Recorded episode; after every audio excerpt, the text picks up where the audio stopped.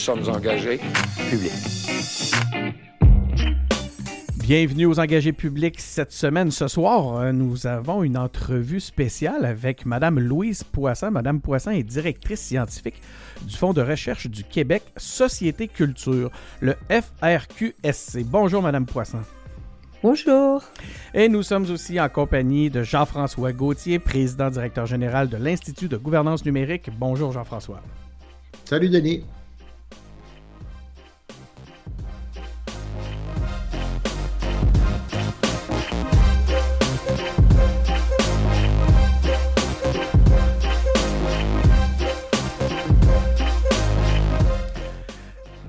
Donc, oui, encore une fois, une belle entrevue euh, qui, valorise l'engagement. Hein. vous le savez, aux engagés publics, euh, c'est notre mission. On valorise l'engagement. Notre épisode d'aujourd'hui s'inscrit dans le cadre de la consultation du grand public en vue de l'élaboration du plan stratégique des fonds de recherche du Québec. C'est une initiative qui est, orchestrée en collaboration avec l'Institut de gouvernance numérique, euh, dont je, je me dois de préciser que je suis membre du conseil d'administration. Donc, je me tourne vers vous, Madame Poisson pour la première question. Euh, Madame Poisson, en tant que, responsable de la gestion du Fonds Société Culture, pourquoi considérez-vous importantes les idées des citoyens pour vous aider à orienter la recherche dans ce domaine? En fait, euh, plusieurs raisons. Peut-être que je commencerai avec une image. On pense souvent ou on pourrait croire que le chemin le plus court entre euh, deux points, c'est une ligne droite. Et alors, mais les géomètres, euh, les géographes vont vous expliquer qu'il y a beaucoup d'accidents de terrain. Euh, il, y a des, il y a des cours d'eau, il y a des montagnes, etc. Et c'est pas forcément le chemin le plus court entre deux points. Dans le domaine des recherches en sciences humaines et sociales, et même dans plein d'autres secteurs, mais c'est chez nous où on le perçoit le plus, c'est clair que d'examiner le terrain, de travailler avec le terrain, d'être attentif au terrain, souvent, ça prend plus de temps au départ, mais c'est une économie de temps et surtout, ça garantit que la, recherche qu'on va faire va être une recherche qui va être vraiment adaptée, qui va répondre aux besoins. Ce qui arrive souvent, c'est que, en fait, c'est vrai que c'est plus long à élaborer, d'essayer de, travailler ensemble à bien euh, co-construire la problématique, bien cerner le problème, bien poser la question, euh, mais euh, si on veut que ce soit une recherche qui va avoir une portée au niveau social, qui va pouvoir être appropriée par les citoyens, qui va répondre vraiment aux attentes et aux exigences des décideurs, c'est clair que c'est le meilleur chemin. C'est-à-dire que la consultation et le travail avec les citoyens est finalement la façon la plus sûre d'arriver à bon port. Jean-François, ce terrain-là, hein, aller sur le terrain, l'importance d'aller sur le terrain. Est-ce que tu peux nous, en parler de cette importance-là des consultations publiques dans, un cadre de gouvernance euh, moderne? Bien, c'est effectivement, comme l'a dit Louis, c'est essentiel aujourd'hui. On le sait maintenant. Il y a vraiment une, une, perte de confiance dans les institutions qu'on sent il faut faire en sorte de donner davantage de place aux citoyens, aller au-delà de la, de la consultation comme on le fait habituellement, dans laquelle on, on va sur le terrain pour se faire dire ce qu'on sait déjà et ce qu'on veut se faire dire on est vraiment aujourd'hui dans les organisations publiques de plus en plus, on se tourne vers de la co-construction. Donc, on demande vraiment aux parties prenantes de venir nous donner leurs idées, contribuer, faire en sorte qu'on puisse orienter les décisions en fonction des vrais besoins qui sont vécus par les citoyens, puis qui sont les seuls, en fait, qui sont capables de vraiment expliquer et de voir et d'expliquer les réalités qui sont vécues sur le terrain. Et ça, c'est vrai non seulement pour l'argent qu'on veut mettre en recherche, mais c'est aussi vrai pour toutes les organisations publiques. Donc, les gouvernements modernes, de plus en plus, vont être des gouvernements qui vont être centrés sur le citoyen. Parce qu'avec les moyens modernes, avec le numérique aujourd'hui, entre autres, on est capable de faire des dialogues puis de soutenir des communautés de pratiques, d'échanges avec les citoyens qui deviennent des lieux sur lesquels l'organisation publique peut se mettre en communication sur une base continue et faire en sorte qu'on puisse se servir de ce groupe de personnes-là, qui sont des personnes intéressées à dialoguer avec l'organisation publique pour faire en sorte de pouvoir, à terme, évidemment, prendre de beaucoup meilleures décisions que celles qu'on pourrait prendre en vase clos dans nos bureaux, souvent, trop souvent encore dans nos bureaux. Donc, en société culture, le citoyen et la citoyenne peuvent influencer les priorités.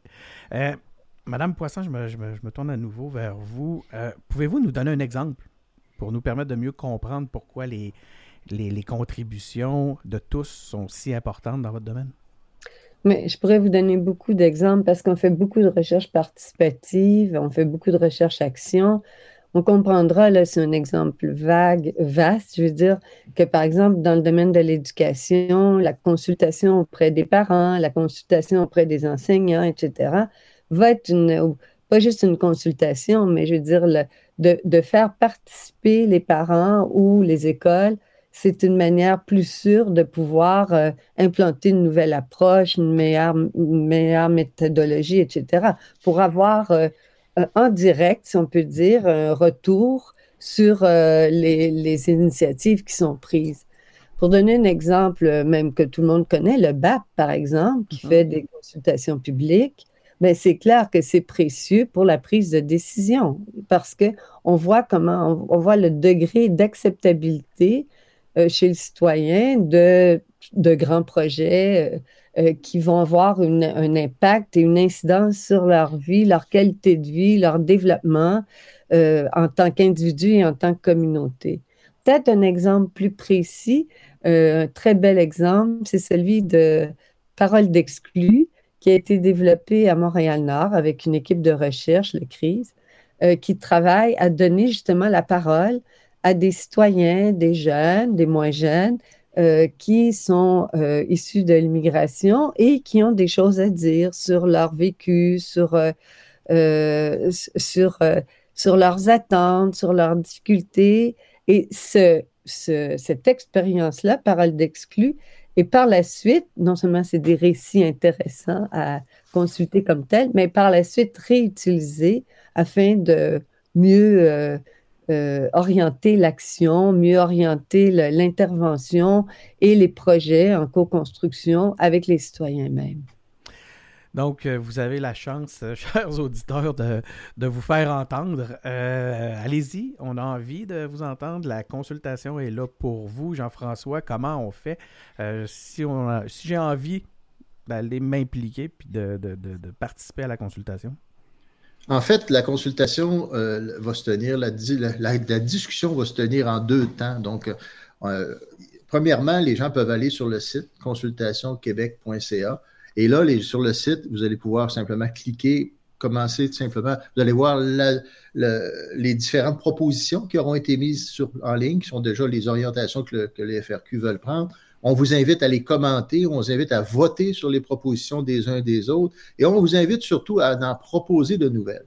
Faire en sorte que dans des domaines particuliers de la recherche, on puisse avoir vos suggestions sur des nouvelles orientations que la recherche pourrait prendre. Évidemment, chaque proposition fera l'objet de vote éventuellement et ça nous permettra éventuellement d'identifier les meilleures propositions. Ça, c'est la partie en ligne qui est accessible dès maintenant. Il y aura par suite de cette première discussion-là un atelier qui va être organisé autour des principales propositions qui auront été mises en ligne et qui va nous permettre d'aller plus loin. Cette fois-ci, dans le cadre vraiment d'un atelier avec des gens en personne. Ah, évidemment ça se fera en ligne aujourd'hui avec les, les contextes qu'on connaît, mais le but, c'est vraiment de pousser plus loin la réflexion sur les principales propositions qui auront été faites en ligne et il va se suivre de ça. On reporte tout ça en ligne pour finalement, nous, de notre côté, déposer un rapport qui va comprendre les principales et les principaux éléments qu'on aura entendus, tant en ligne que, lors de l'atelier. Voilà, ça se déroule un peu comme ça. Merci beaucoup, euh, Jean-François, pour euh, toute l'information. Donc, vous êtes les bienvenus. Merci beaucoup d'avoir participé. merci, Madame Poisson. Merci, Jean-François. Merci, Denis. Merci, Madame Poisson. Merci et on vous attend pour un prochain épisode et les autres entrevues. Merci.